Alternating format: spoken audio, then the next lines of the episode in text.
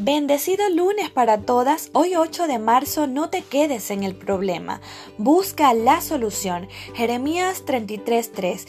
Llámame y te responderé y te anunciaré cosas grandes y misteriosas que tú ignoras.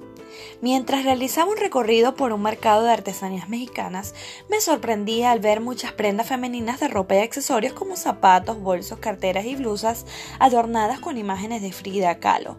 Debo reconocer que compré uno que otro de esos objetos, pues mostraban gran colorido y belleza. Muchas personas también lo adquirieron. Supongo que lo hicieron más por lo hermoso de los diseños que por rendir homenaje a esta mujer de la que sabemos poco. Quizá lo que más conocemos acerca de ella es que fue una pintora mexicana de renombre. La mayoría de sus obras, autorretratos pintados con intensos colores, sin embargo también con reflejos de tristeza y dolor.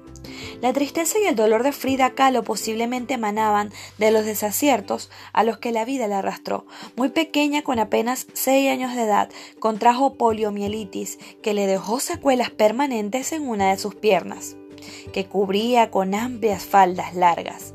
Aunque recuperó su capacidad de caminar, su vida estuvo marcada por el dolor extremo y el profundo sufrimiento. Aún con todo, Frida Kahlo encontró una manera de trascender. Realmente no se quedó paralizada en su pésima situación de salud, sino que encontró en la pintura una forma de expresarse y de ir más allá de su dolor e infortunio personal. Qué lecciones de vida tan impresionante para nosotras, ¿no? Llorar, quejarnos y, abusar, y buscar culpables es lo que muchas hacemos frente a los problemas que tenemos, quedándonos emocionalmente estancadas en lo que llamamos mala suerte. Pero la mala suerte no es una excusa válida para una hija de Dios.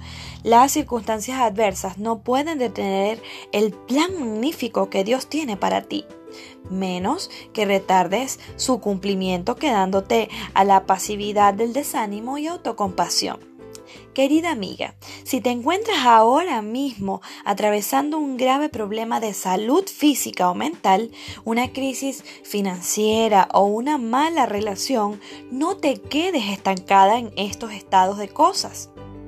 Avanza, muévete y busca una de las tantas soluciones que Dios tiene para tu situación.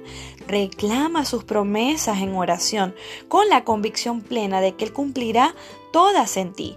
No te quedes en el problema, quédate con el Dios ante el que no existe problema demasiado grande.